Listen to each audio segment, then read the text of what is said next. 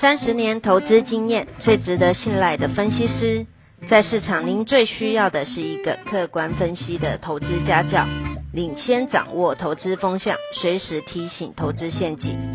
亲爱的粉丝朋友们，一定要记得要按订阅，并且开启小铃铛，才不会漏掉蔡总每一天对盘市精辟的解析哦。各位投资朋友，大家好，我是蔡明彰。今天主题：别人当宝，我们当草，低估原物料，卷土重来。各种迹象显示，上半年大涨的周期股原物料，经历三个月换手整理，将再度发动一波攻势，高点可望落在十一月前。美国虽不至于重演一九七零年代的听滞性通膨，但目前主要经济数据，包括第三季的 GDP 增长率、就业报告及民众消费信心，都明显受 Delta 病毒影响，势必使得即将举行的九月二十一日 FOMC 不会对外宣布缩减 QE，而下次 FOMC 将在十一月二日。召开，结论台股在十一月前仍有资金行情。刚公布的美国八月 PPI 增长八点三趴，再次刷新纪录。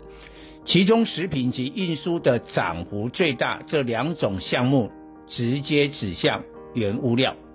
由于大宗商品及航运成本的大涨，全世界各国生产商的生产成本都在提高。有的可以转嫁成本，有的不行，因此最后赢家是原物料及航运两大产业。近来美股走跌，但陆股走扬，可视为原物料股即将发动的讯号。道琼指数继上周五连五黑，不少大型投资银行看淡九月及接下来秋天的美国股市。理由就是民众消费放缓，国际热钱永远在寻找低估的赚钱机会。美股标普五百今年来大涨十九趴，但陆股上证指数仅涨七趴。八月中国进出口成长率双双优于预期，年底前人行可望再次调降存款准备率。更重要，近几个月官方的严厉监管措施，入股跌过头，吸引国际资金抄底。目前上证指数挑战三千七百点的六年高点，意义重大。入股年底前将有一波补涨机会。台股独天得厚，不管是供应链或出口市场，都与美国及大陆高度联动。于是美股上涨带动台股科技股，若入股上涨带动台股传产股，因为中国是全球最大原物料生产及消费国，近来煤炭、钢铁、水泥、航运股都在大涨。从过去历史经验观察，原物料价格高点往往落后总体经济，落后时间约五至六个月。例如，金融海啸之前，全球经济高峰，二零零七年十月，当时台股出现九八五九最高点，但原物料价格高点在二零零八年三月，台股出现九三零九高点，但已无法再创新高。可是原物料族群股价都再次刷新高点，以中钢二零零二为例。二零零七年十月的高点五十二元，但二零零八年五月的高点五十四点四元，证明原物料走势落后。若太早出清持股，会后悔。以今年全球经济成长率来看，复苏的高点大约在五月左右。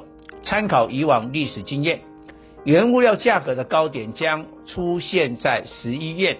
正是联总会宣布缩减 QE 的时刻，台股高点一八零三四出现在七月，以电子股占权重六成研判，如果电子涨不动，一八零三四极可能是今年台股最高点。电子股能不能再涨要看半导体。景气最好是今年代工，第三季毛利率及 EPS 都成长。不过航运、钢铁会来抢夺半导体的资金动能。联电二三零三是八月二十五十四点四元以来已上涨三成。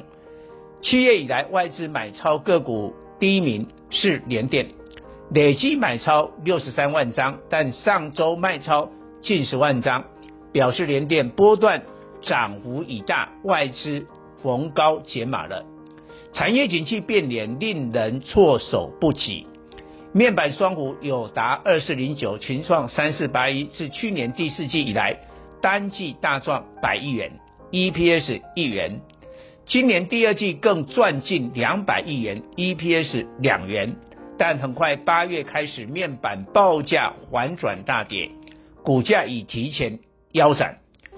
产业景气有上下游的传导性，当景气不好，彼此唇亡齿寒。不可能，面板双股再忍受零组件不断涨价。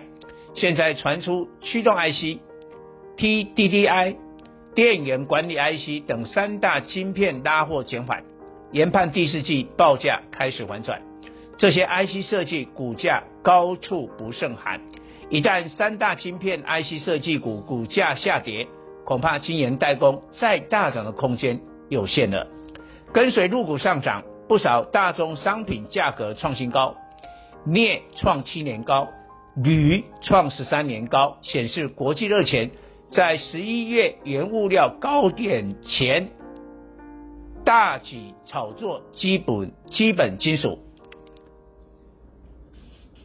多数原物料是国际性产业，于是钢铁、航运、塑化等走势在各国股市应该同一方向。可是别人当宝，我们当草。大陆钢铁产量占全球一半以上，龙头宝钢虽十月盘价持平，但第三季获利持续攀升，至八月来股价大涨五十四趴，中钢仅涨十趴。除非宝钢补跌，否则中钢补涨。中钢周一站上四十元关卡。外资上周买超九万张，取代联电成短期买超最大个股。再举国巨锂价今年来大涨四十八趴为例，中国锂业九月来股价大涨三十三趴，美国锂业上涨十二趴。可是台股唯一在美国有锂卷板工厂的大成钢，二零二七九月来股价持平。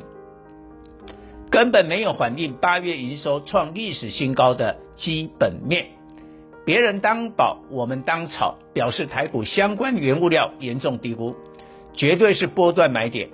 航运的货柜轮、散装轮也是相同，近来不断创新高点，但台股航运仍是整理。就以大陆航运股来说，货柜轮龙头中远海控。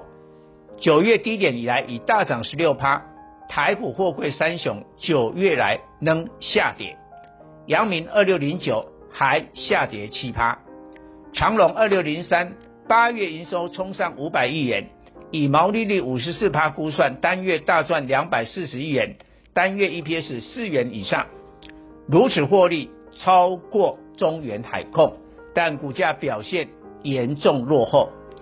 大陆散装轮指标宁波海运、招商轮船九月来分别上涨十三趴及二十四趴，但台股的散装轮九月来都下跌，但包括慧洋 KY 二六三七、正德二六四一、世维航五六零八、建新国际八三六七发布的八月营收都写下历史新高，股价与基本面脱钩，并不合理。以上报告。本公司与所推荐分析之个别有价证券无不当之财务利益关系。本节目资料仅供参考，投资人应独立判断、审慎评估并自负投资风险。